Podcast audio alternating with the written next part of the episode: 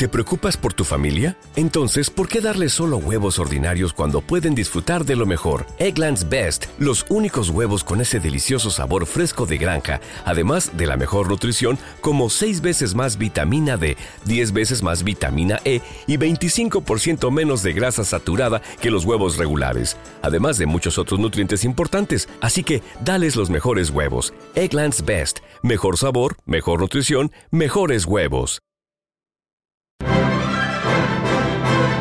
Clásica FM Podcast. Saludos a todos, bienvenidos a un nuevo jueves en Clásica FM.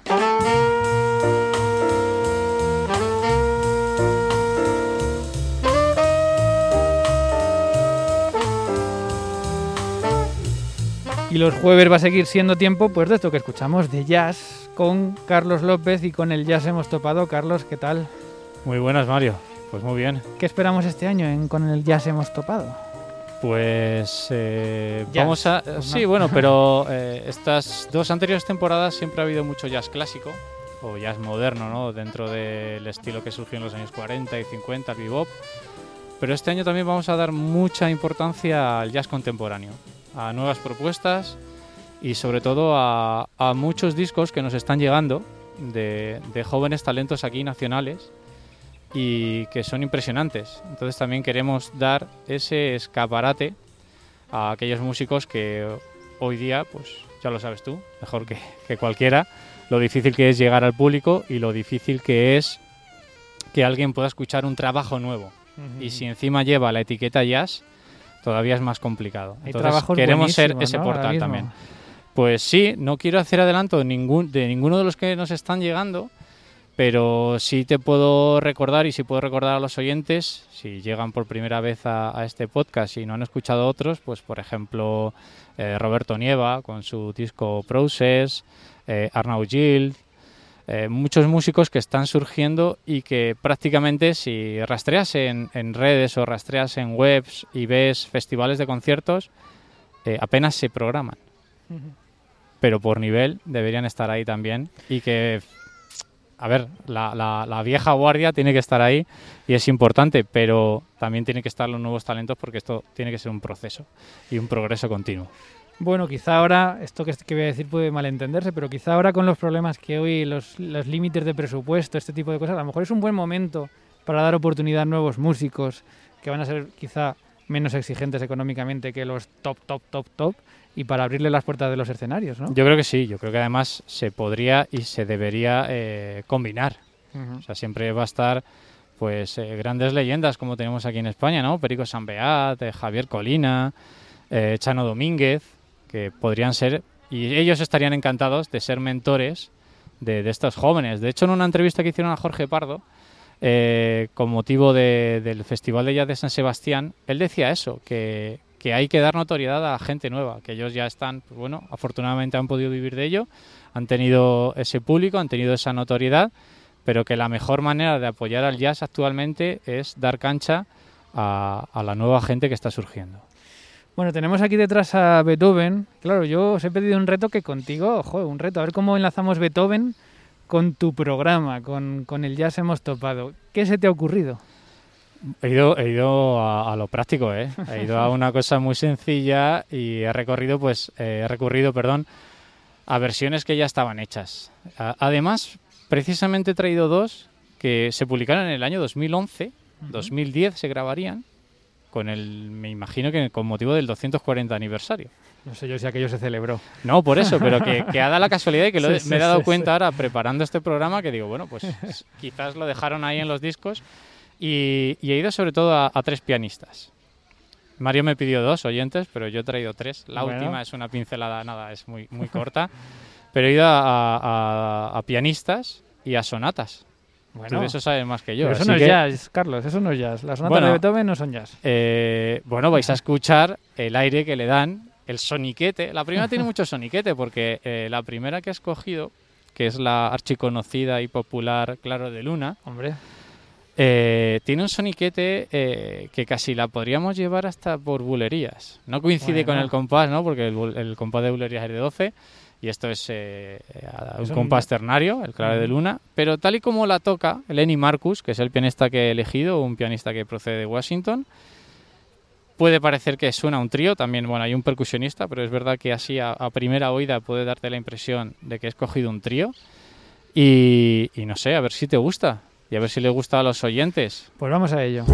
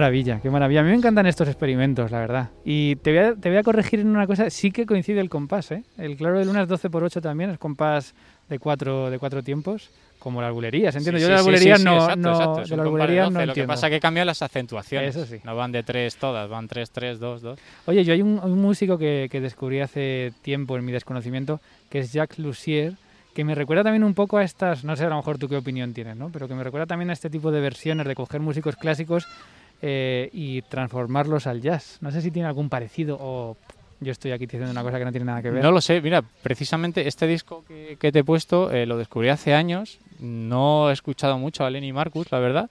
Y este es un disco íntegro de, de Beethoven. No he escuchado al pianista que me comentas, pero yo creo que esto es muy reconocible.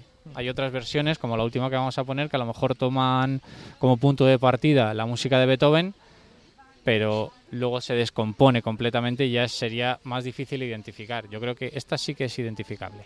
Bueno, vamos con el segundo Beethoven, aquí delante de Beethoven en el Parque Berlín de Madrid, presentando con él ya se hemos topado. ¿Qué nos has traído? Otra sonata. Otra sonata, es verdad, claro, eso ya me lo esta vez, esta vez a trío y esta vez de, no sé si conoces a esta pianista, Hiromi. No, Es una pianista espectacular, es japonesa y bueno, aparte de manejar una técnica virtuosa y ofrecer unas actuaciones eh, colmadas de energía y mezcla en sus composiciones géneros.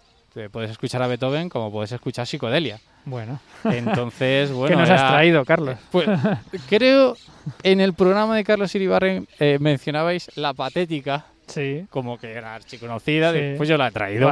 he traído la patética, es un- la sonata, eh, la sonata para piano número 8. Ujú. Yo no soy tan experto en música clásica, pero sí que escucho música clásica, escucho a Beethoven. Y esta sí que es muy, muy reconocible. Prácticamente en la anterior que escuchábamos, el tempo cambiaba, la velocidad sobre todo. Y, y aquí, pues Hiromi hace una lectura que se acerca a una balada de jazz. Vamos a ver, vamos a ver qué nos deja.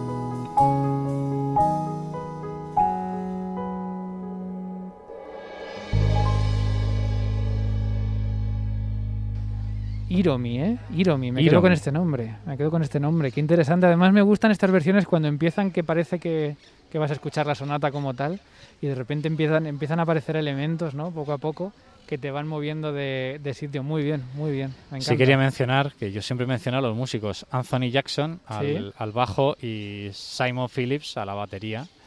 Y me gusta mencionarlo porque, claro, influye mucho, yo creo, a la hora de, de hacer este tipo de versiones, qué músicos te rodean.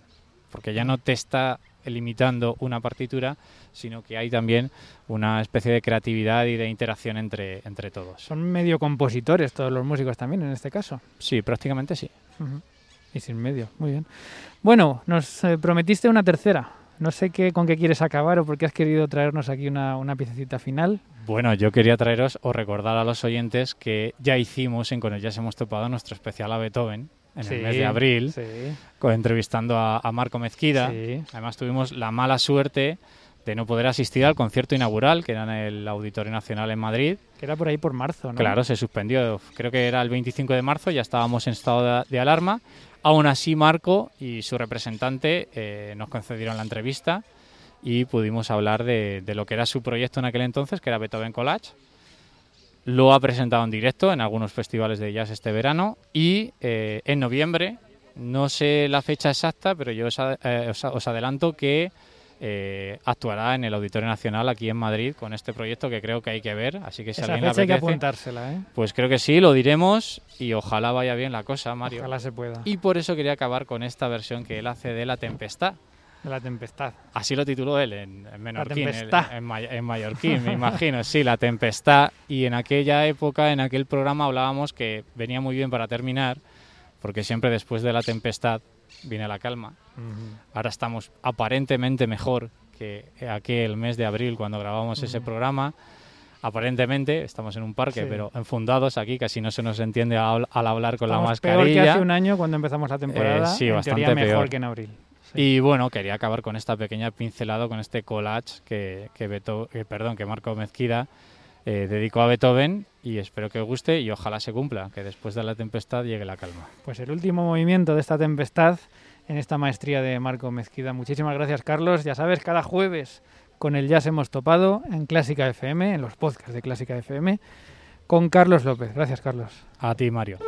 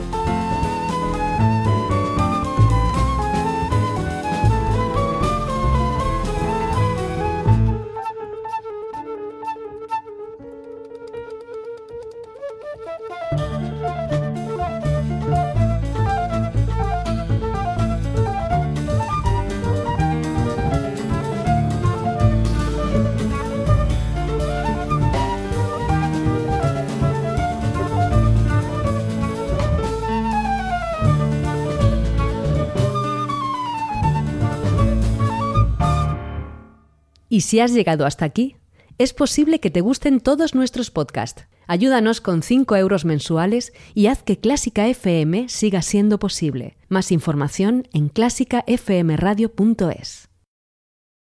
Como nuevo cliente de Western Union, puedes disfrutar de una tarifa de envío de 0 dólares en tu primera transferencia internacional de dinero en línea. Envía dinero a los tuyos en casa de manera rápida, fácil y conveniente. Visita westernunion.com o descarga nuestra app hoy mismo y tu primera tarifa de envío corre por nuestra cuenta. Aplican ganancias por cambio de moneda. No disponible para tarjetas de crédito y envíos a Cuba. Servicios proporcionados por Western Union Financial Services Inc. NMLS 906983 o Western Union International Services LLS NMLS 906985.